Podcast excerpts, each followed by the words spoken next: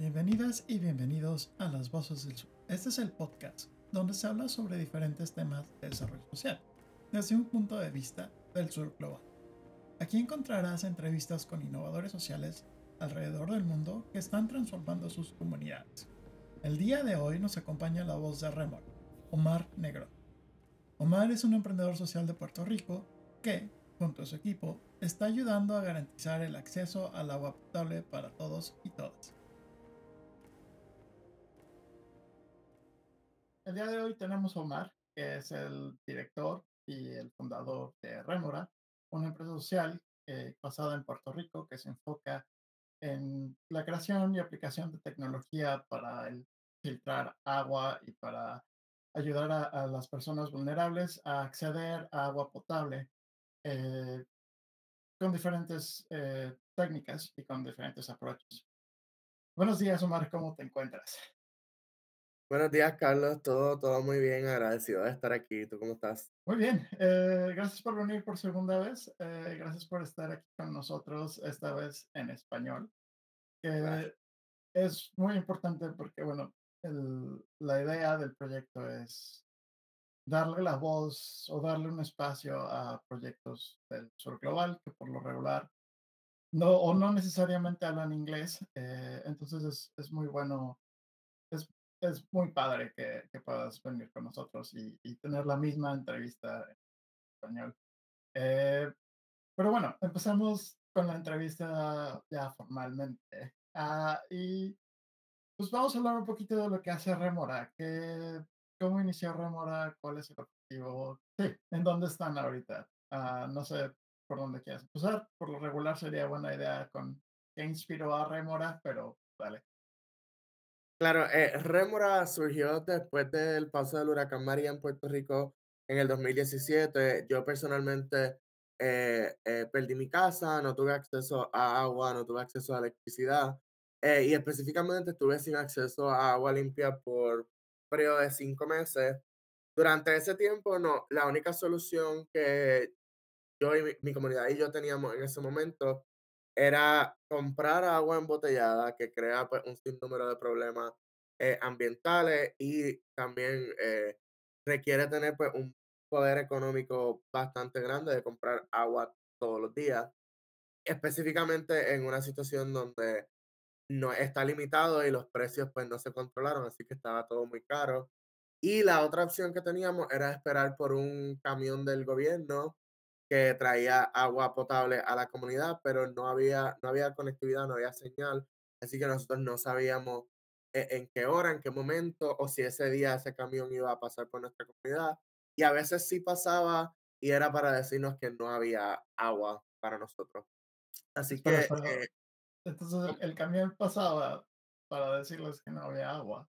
Sí, pero eh, y yo creo que también pues, era un gesto del conductor porque él sabía que había gente esperándole eh, y no había forma de comunicarse, no había Facebook, no había nada, así que a veces el camión llegaba y era solamente pues para decir que no había.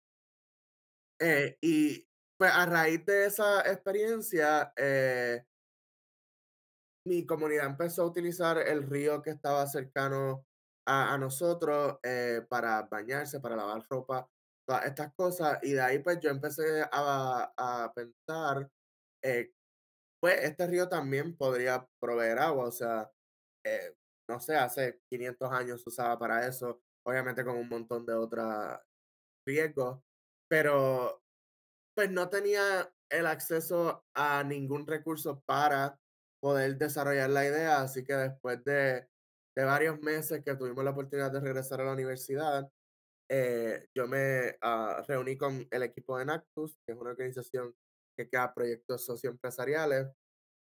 Y pues ya teníamos un poco de experiencia con otros proyectos, así que eh, basado en esa situación que teníamos en ese momento de no tener acceso a agua limpia, fue que Remora eh, comenzó y, y, fue como empezamos a idear eh, qué queríamos que Remora tuviera. todos nosotros éramos estudiantes de negocio, así que fue un poco difícil saber si era viable lo que nosotros queríamos lograr con el proyecto. Así que fuimos pues tocando puertas eh, con otros estudiantes de otras escuelas dentro de la universidad Y nada, creamos un equipo que empezó a diseñar Remora, eh, muchos retos entre medio que de seguro hablaremos después, pero eh, nada, muy satisfecho con donde estamos ahora. Estamos, eh, tenemos cinco dispositivos trabajando en Puerto Rico, en cinco comunidades distintas, generando de 6 millones a 10 millones de agua limpia todos los años. y, y, y es muy feliz ir buscando cómo crecer y cómo expandirnos a otras partes de Puerto Rico y Latinoamérica. Pues sería genial, digo, lo que hablamos la entrevista pasada en inglés fue eh, eso, ¿no? Que, que, que, no sabemos por qué hay tan pocos proyectos relacionados con, agua potable en Latinoamérica.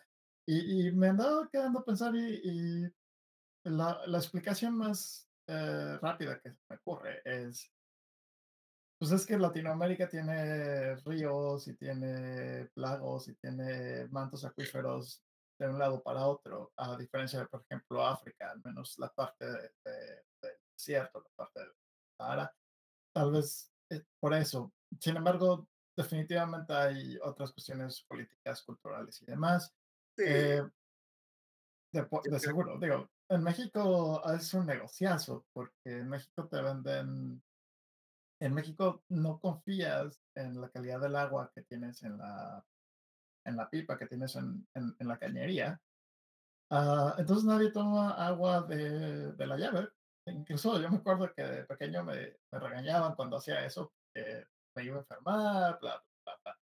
Uh, entonces las empresas de, de, agua potable tienen un negociazo, que es venderte agua embotellada eh, todos los días, ¿no?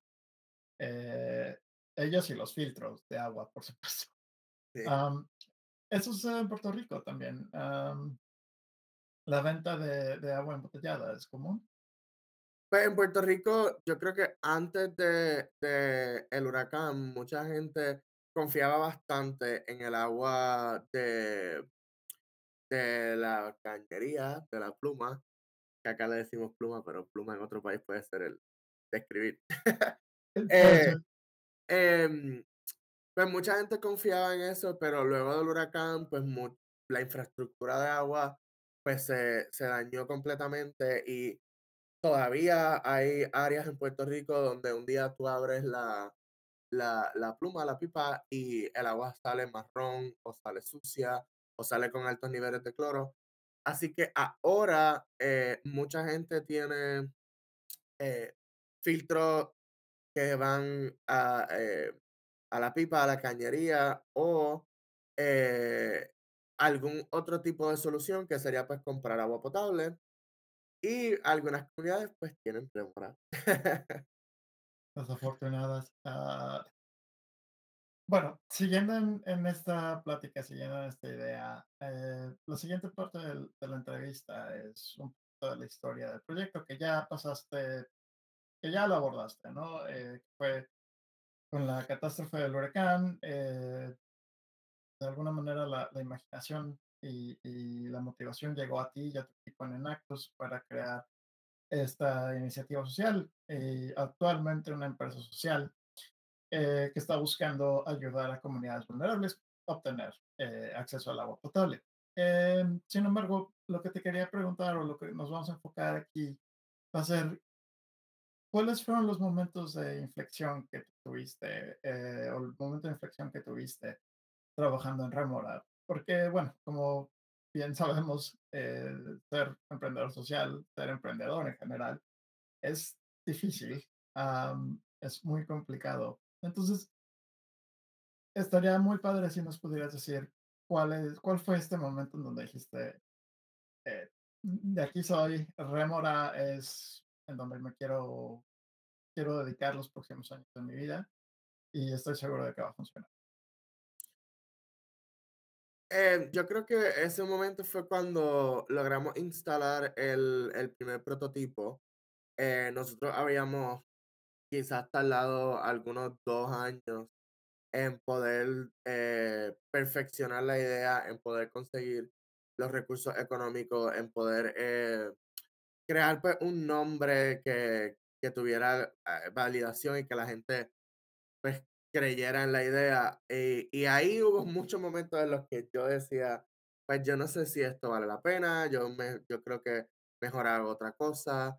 Eh, pero poco a poco fuimos superando esos retos y ya en febrero de 2020, justo antes que empezara la pandemia, tuvimos la, la oportunidad de instalar ese primer dispositivo de Remora en, en mi comunidad, o sea, eh, una, pues, la comunidad donde yo crecí y donde básicamente yo comencé a idear Remora.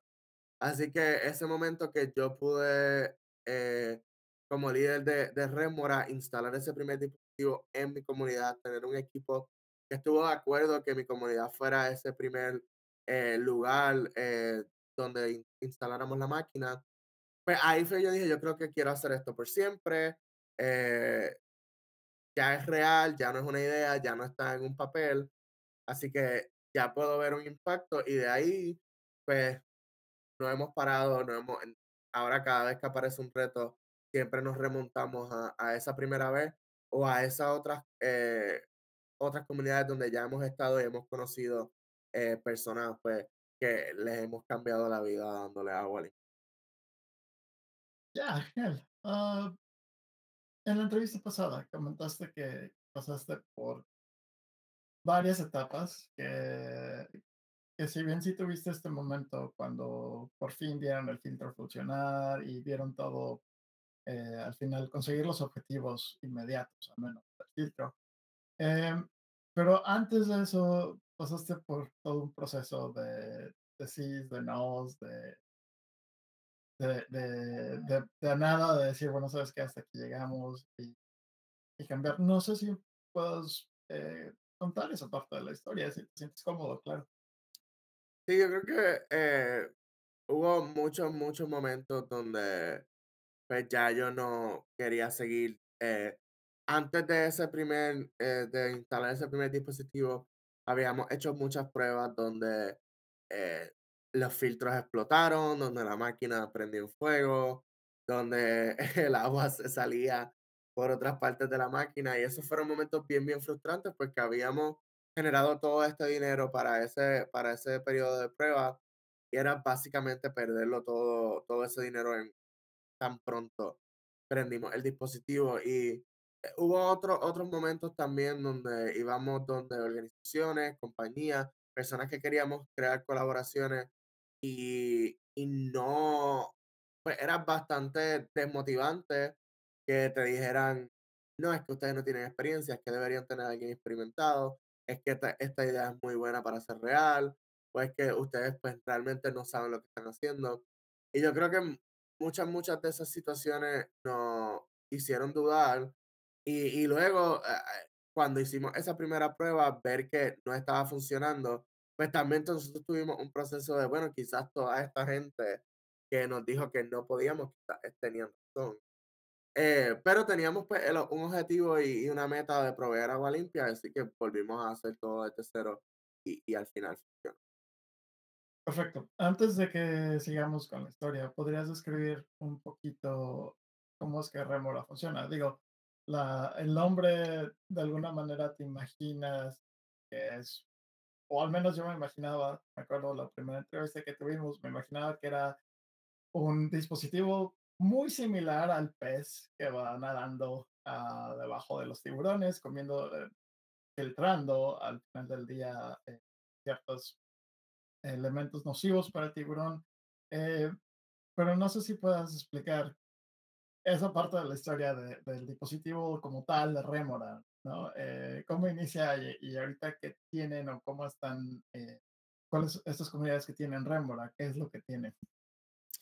Sí, bueno, no está tan alejado, o sea, el nombre sí viene de la inspiración del pez que se pega de los tiburones y las ballenas para limpiarle los parásitos. Nosotros eh, utilizamos ese pez como inspiración, pues porque nosotros pues creamos ese mismo tipo de relación simbiótica entre el río, la máquina y, y las personas que lo están utilizando. Eh, pues básicamente vamos al río y le limpiamos lo- su- sus contaminantes y, y creamos agua limpia. Pero, o sea, imaginen que el rémora es un, una caja, un, no sé, un dispositivo, algo ahí cuadrado. Entonces lo colocamos en la orilla del cuerpo de agua, ya sea un río, un lago, eh, una quebrada, un riachuelo. Y eh, eh, sale tubería de esa máquina hacia el río. con la pompa de agua que está dentro de la máquina, el agua del río pues llega al dispositivo, adentro del dispositivo tenemos nuestra, pues, nuestra innovación, que es el sistema de triple filtración. Nosotros mezclamos tres tecnologías que están probadas, eh, que han estado en el mercado por mucho tiempo, pero que no se han usado en conjunto y así pues proveemos la mayor eh, calidad de agua posible. Básicamente cogimos lo mejor de estas tres tecnologías y las pusimos juntas, porque pues estas tecnologías se utilizan para ah, una para la casa, alguna para sistemas industriales, pero cuando hablamos del río, pues hay eh, muchos otros contaminantes que se deben tomar en cuenta Así que el agua viene a través de una tubería del río hacia la máquina, pasa por ese sistema de triple filtración que está energizado por eh, energía solar, paneles solares. Y por otro lado, hay otra tubería en el otro lado de la máquina donde la comunidad pues, puede recoger agua, tiene acceso a esa agua. En algunas comunidades, eh, estas comunidades ya tenían eh, algún sistema de, de acueductos un sistema de agua eh, creados por ellos mismos donde pues tenían eh, una tubería llegando a un río y pasaba esa agua a las casas sin ningún tipo de filtración. Así que en algunas comunidades Rémora está en el intermedio de, de, de ese sistema que ya ellos tenían eh, y Rémora pues le provee agua a todas las casas. En otras comunidades donde no tenían sistema de infraestructura, o donde sí reciben agua del, del sistema de gobierno, pero no es eh, consistente, pues Remora está en una, en una eh, zona donde las personas pues, pueden ir a recoger esta agua y utilizarla para las necesidades que tengan. Eh, así, básicamente así funciona, o sea, es una, se coloca en el, cerca de un cuerpo de agua y pues le da agua a la comunidad si tienen algún sistema de productos ya establecido o si necesitan pues, algún centro o forma comunitaria de recoger esa agua. Eh, me, me, contabas también que, que, al momento de colocar el dispositivo de rémora, eh, ustedes también contratan personas dentro de la misma comunidad, ¿no? Les dan la capacitación, les enseñan, me imagino, a repararlo si es necesario. Eh, y estos están generando lo que es pues, una solución a largo plazo, ¿no?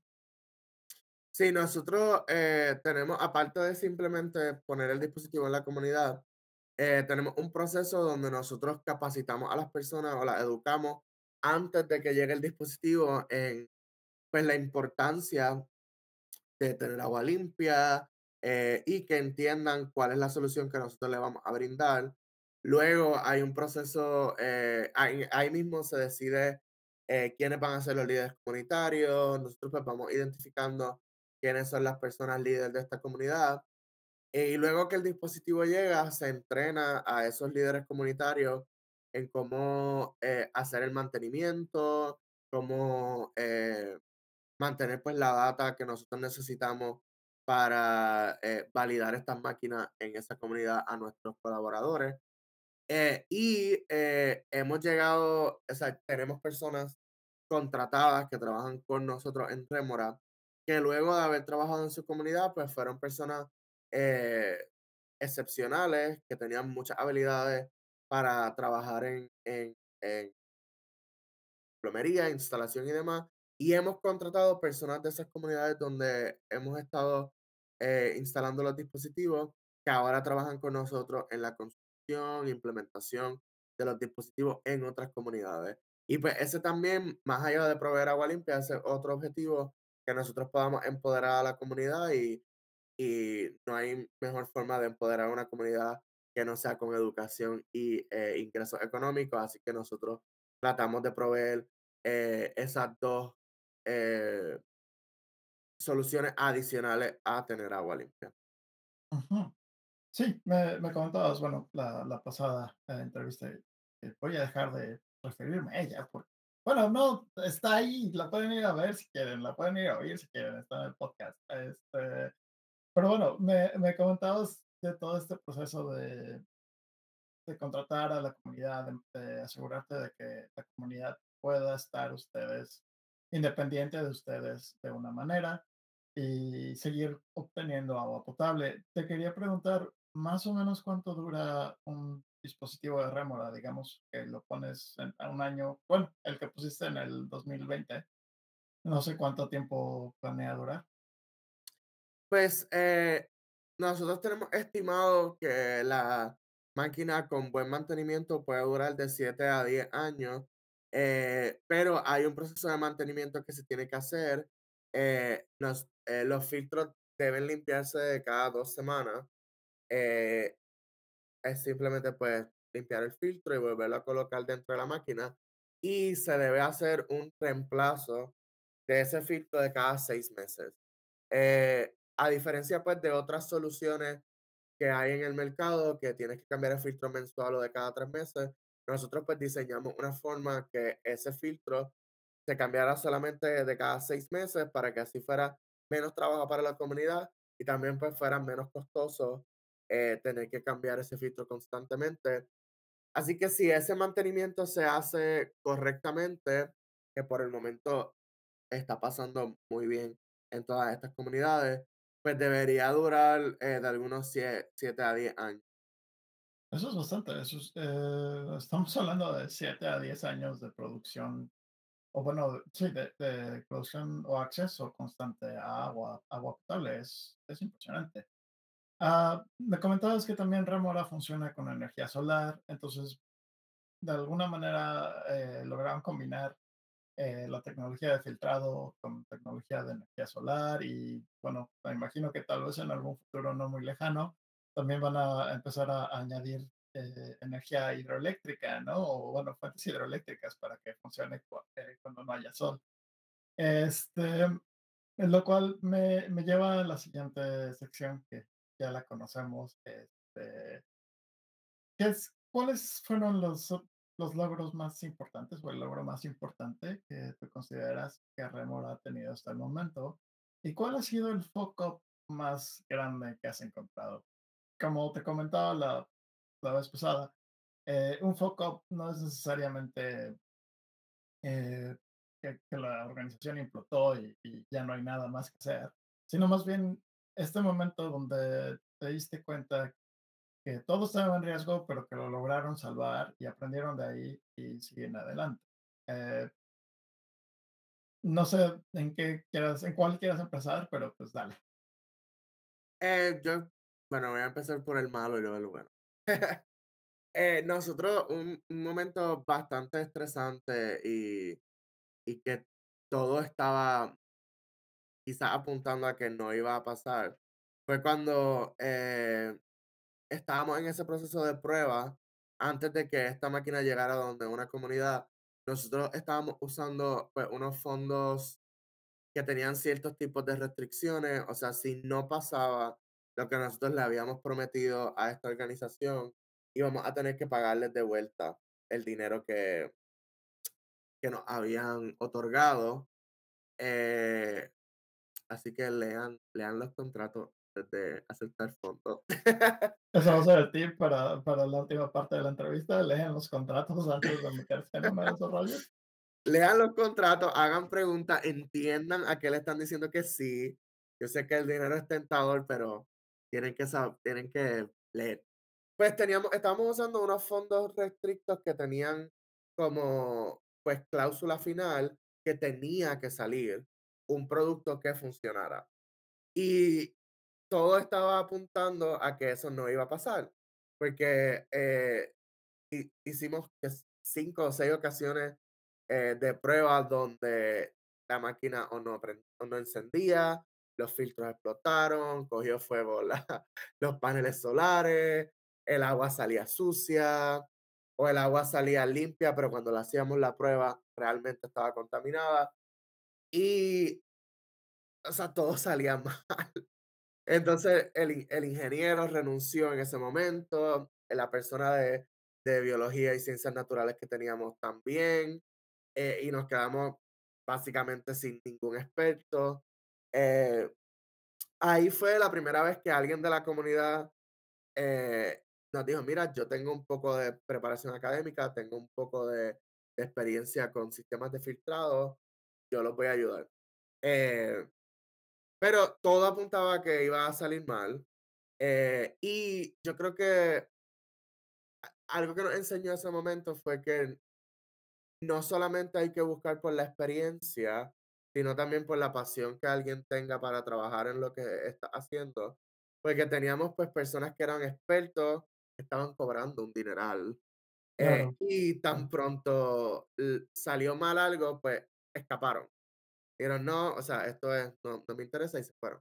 Y que haya llegado una persona de la comunidad que tenía muchísima menos experiencia o quizás muchísimo menos eh, condecoraciones y reconocimientos y que lo hiciera gratis porque creía en que esta solución le iba a beneficiar a ellos, pues, pues fue muy bueno y al final salió mejor trabajar con él que trabajar con estas personas que nos estaban dejando sin dinero. Pero pues todo ahí apuntaba mal, al final pudo salir y no tuvimos que pagarle nada a nadie de vuelta. Y ya luego pues la máquina pues fue instalada en la comunidad. Eh, y yo creo que el mayor logro pues también fue ese mismo, eh, poder eh, instalar esa primera máquina, poder instalar otras cuatro durante la pandemia, poder haber ganado la confianza de todas esas comunidades y ahora tener muchas otras comunidades donde vamos a estar yendo este invierno. Y pues para mí eso vale mucho. Hay otros muchos momentos de, mucho orgullo, o sea, el documental de National Geographic, o sea, que National Geographic nos llamara y dijera, mira, queremos hacer un documental sobre su proyecto y sobre la, la chica, mujer líder que tienen en, en el proyecto, eh, que nos llamaran los periódicos del país, todas esas cosas pues fueron eh, momentos muy, muy felices porque era después de tanto trabajo y tantas cosas que salieron mal, finalmente nos reconocen, así que todo tiene un buen propósito. No sé, ah, puedo, puedo imaginarme el momento de relajación cuando por fin la máquina funciona, cuando por fin obtienen agua limpia, este, teniendo estos contratos eh, que te apoyan, al menos en un inicio, pero que también tienen grandes consecuencias no los logras, eh, sí puedo imaginar, eh, puedo imaginar qué tan ah, la presión, cómo se, se despresurizó todo alrededor. Em,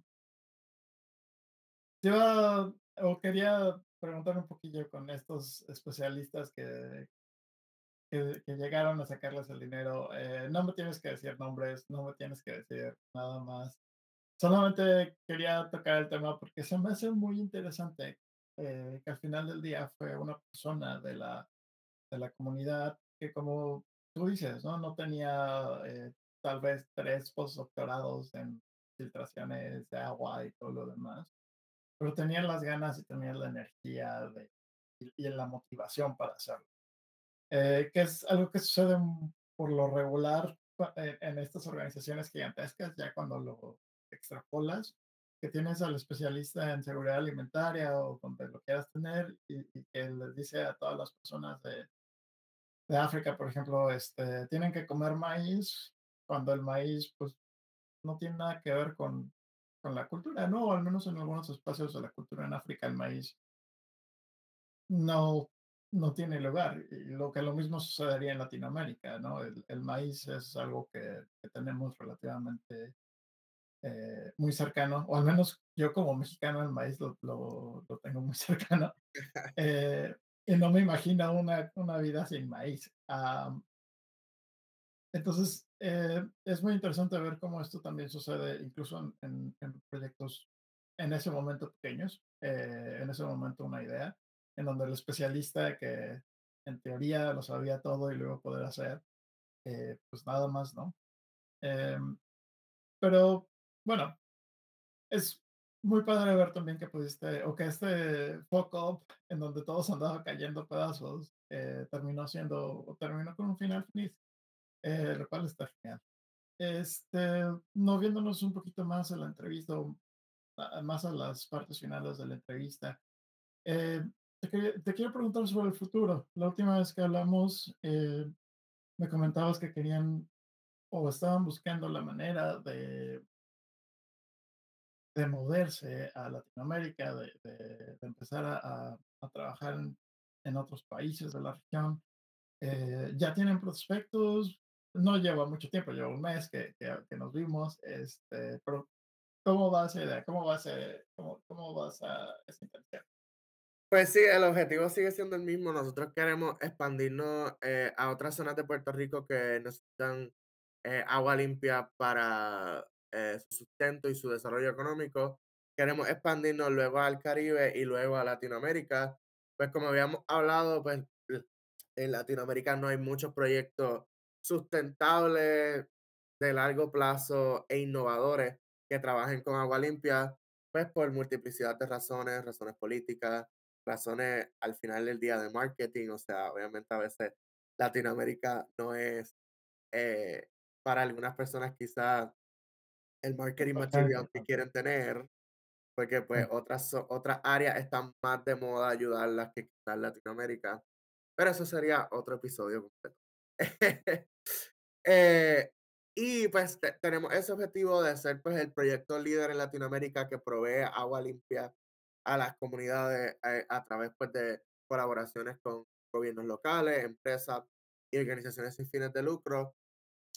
Eh, no ha pasado mucho desde la última vez que hablamos, pero algo que, que sí no, no mencioné la vez pasada es que nosotros estamos eh, ahora mismo en contacto con organizaciones en Haití y en República Dominicana, así que esos dos países pueden ser los próximos países donde Remora vaya a, a implementarse, donde se vaya a replicar el proyecto. Estamos trabajando de una forma donde esa organización local utilice nuestra tecnología, pero ellos establezcan eh, cuál es la mejor forma de trabajar en su país. O sea, nosotros no queremos que movernos a, o sea, la, nuestra cultura o de trabajo o lo que funciona en Puerto Rico no necesariamente va a funcionar en otro país, pues porque hay consideraciones culturales, consideraciones geográficas, eh, que personas de ese país entenderían mejor.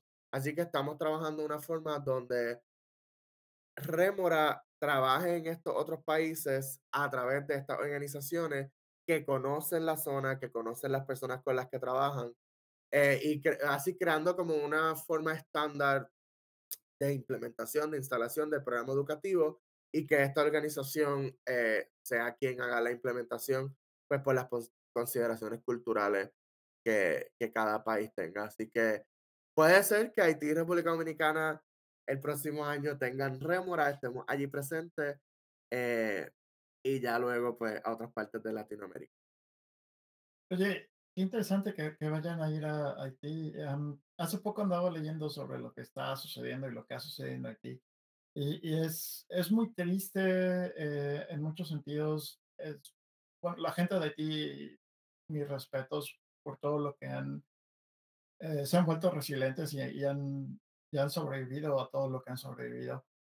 Eh, pero se me hace, desde un punto de vista crítica, desde un punto de vista, desde un punto de vista criticando a, a la manera en que conducimos desarrollo, o que, que queremos cambiar eh, la realidad social a la que nos enfrentamos. Haití, por ejemplo, es uno de los casos en donde se puede decir que la comunidad internacional falló y falló garrafalmente, eh, a pesar de miles de millones de dólares que han sido destinados a Haití. Estos miles de millones de dólares eh, no llegaron en su mayoría, creo que llegaron alrededor del 30% o algo similar. Y como bien dices, muchos de los proyectos que fueron aplicados eh, se aplicaron desde un punto de vista que no era el punto de vista local, del punto de vista de Haití. y hasta donde sé, Haití todavía tiene muchos problemas para garantizar eh, el acceso al agua potable. Entonces, me da muchísimo gusto. Ojalá que sí suceda eh, remora en Haití. Me encantaría poder oír eso. Eh, y, y, pues nada, eh, Espero que para el 2022 o 2023 que están planeando esto. Yo espero lo mismo, o sea, eh, Sería muy, muy bueno poder cambiar quizás la, la historia de proyectos en, en el Latinoamérica en general y yo creo que Haití es un buen ejemplo de cosas que fueron mal y se hicieron mal y que no se deben repetir. Y yo creo que parte de eso, pues lo estamos aplicando en ese objetivo de que nosotros no impongamos nuestra, nuestra cultura, nuestra forma de trabajar en otro país. O sea, no, todos los países son distintos. La cultura del país es importante cuando se crean estos proyectos. Y pues no queremos ser como otras organizaciones donde pues eh, la cultura quizá americana y blanca es la que se reparte por el mundo. Así que eso es algo que para nosotros es importante. Sí, sí, la, la cultura del norte global es, es pesada, se, se, se siente en todos lados, la presión es fuerte. Pero como bien dices, eso sería otro episodio totalmente. Eh, de hecho, andamos pensando, eh, mis compañeros, mi compañera y yo andamos pensando en, en hacer otro, un, un pequeño spin-off eh, enfocado en, en, este tipo de eh, teorías conspiracionales sobre desarrollo. Te voy a invitar para una de esas y claro. para que podamos hablar a, a largo y tendido sobre eh, por qué pensamos que, que, no está funcionando, por qué pensamos que estas cosas pasan. Eh, pero volviendo a la entrevista, volviendo a la plática, eh, ya la última, la última sección, eh, esta entrevista pasó volando. Eh, la última sección que tenemos, ya para cerrar, ¿qué le recomendarías a, a innovadores sociales que están empezando apenas, que están buscando la manera de, de crear una innovación social en su país o en, en su comunidad? Aparte de que tienen que leer los contratos. tienen que leer los contratos, tienen que saber qué cosas están eh, agreeing to. Este, pero yo creo que lo más importante es conseguir algo que a, a ti te apasione, que a ti te guste, eh, porque tú, hay muchos problemas que está de moda resolver. Hay muchas cosas que pues nos han alimentado a través de propaganda que debemos crear soluciones para este tipo de problemas. Y eso está muy bien. Pero hay muchos otros problemas en el mundo. Hay muchas otras eh, situaciones que necesitan solución.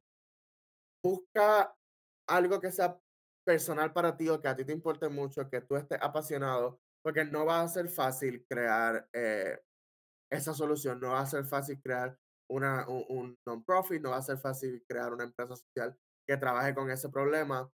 Y si no tienes pasión por ese problema que quieres resolver, va a ser el triple de difícil. O sea, no vas a tener motivación alguna, quizás te va a quitar eh, rápido.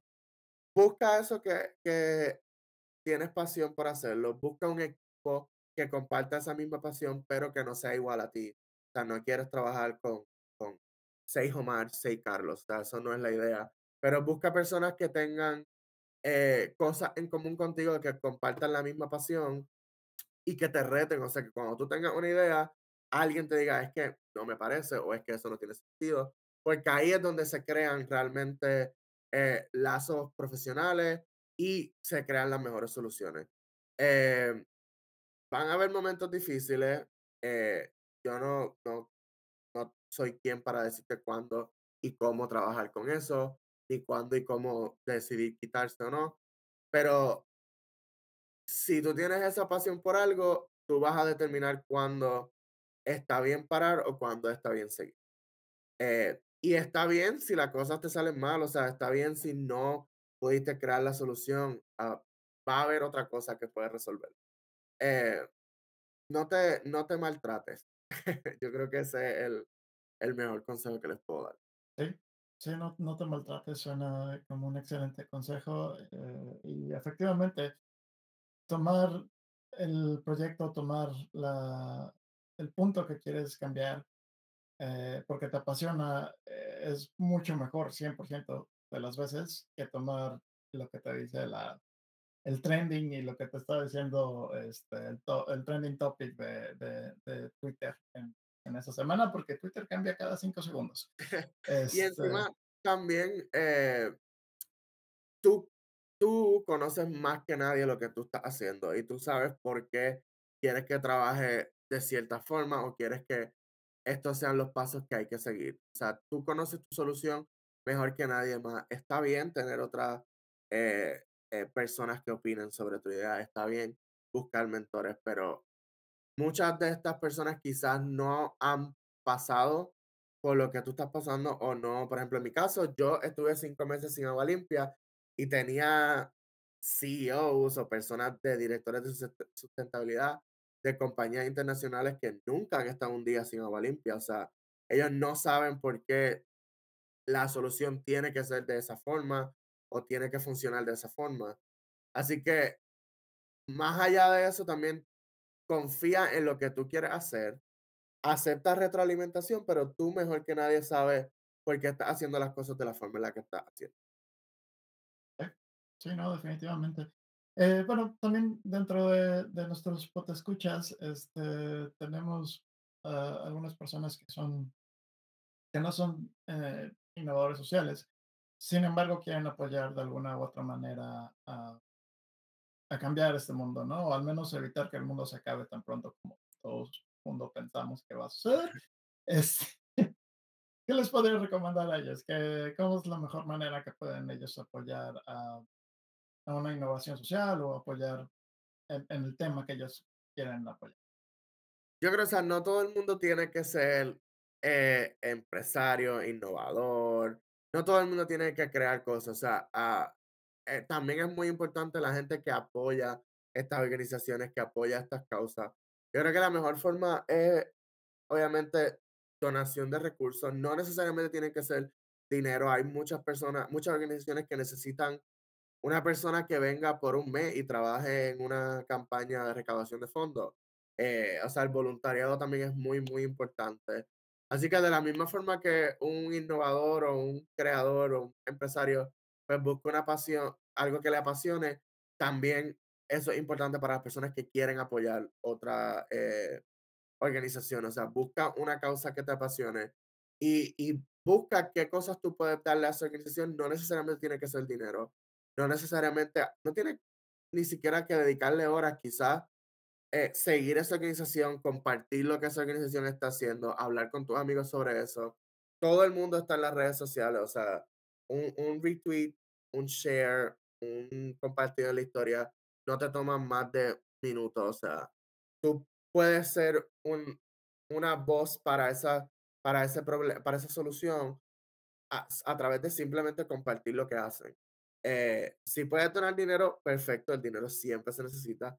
Si puedes dar de tu tiempo y de tus habilidades también, pero con el simple hecho de que sea un seguidor de esa causa y compartas lo que esas personas están haciendo, quizás tú no tienes el dinero, no tienes el tiempo, pero por tú compartir eso, otra persona va a llegar que sí tiene quizás ese otro eh, recurso para brindarle a la organización. Así que eh, cualquier forma que pueda ayudar a, a las causas es importante y que cada persona se eduque también de cuáles son los issues que está pasando en el mundo. Yo creo que eso es igual de valioso que dedicarle tiempo o dinero a una organización.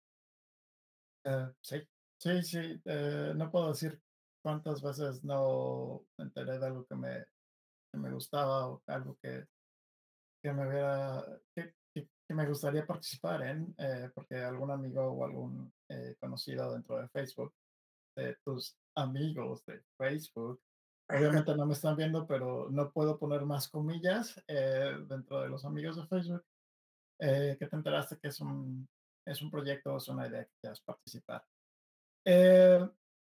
pues ya para terminar, ¿cuáles son tus redes sociales? ¿Qué pasa con la gente que quiere oír más de Remora, seguirlos, página de internet, todo lo demás. Pues sí, sí, después de esta entrevista y la otra en inglés, les interesa apoyar a Remora, pueden entrar a nuestra página web www.remorawater.com. Ahí eh, hay imágenes del dispositivo que tenemos en Puerto Rico, hay imágenes del dispositivo que vamos ahora a empezar a fabricar, eh, que es un poco, pues, eh, tiene todos los todo eso que aprendimos de esa primera fase, eh, un producto más, eh, más user-friendly y demás. Ahí hay información del trabajo que hemos hecho en la comunidad, hay case studies, imágenes y todo eso, hay videos, pueden ahí entrar y ver el documental de National Geographic. Eh, pueden ir a la página web, si les interesa donar, hay un botón de donar, pueden donarnos eh, eh, dinero, cualquier, un dólar es bueno, es más que lo que teníamos antes. y nos pueden seguir en todas nuestras redes sociales, Twitter, Facebook e Instagram como Remora Water Ahí nosotros compartimos eh, eh, información, lo que estamos haciendo y cómo pueden ayudar a la causa de proveer agua limpia en Latinoamérica. Pues perfecto, Omar. Muchísimas gracias por venir por segunda vez a, a, Las Voces del Sur. Eh, encantado de tenerte aquí las veces que quieras venir. y pues nada, a menos de que quieras agregar algo, ya estamos listos para terminar la entrevista. No, gracias por tenerme y gracias a todas las personas que, que escucharon esta entrevista. Gracias por oír este episodio de Las Voces Sur. Acuérdate de suscribirte a nosotros y seguirnos en Instagram para conocer a las nuevas voces que se unan al proyecto. Finalmente, si te gustó este episodio, recuerda compartirlo. Esto nos ayuda mucho y nos deja llegar a más innovadores sociales.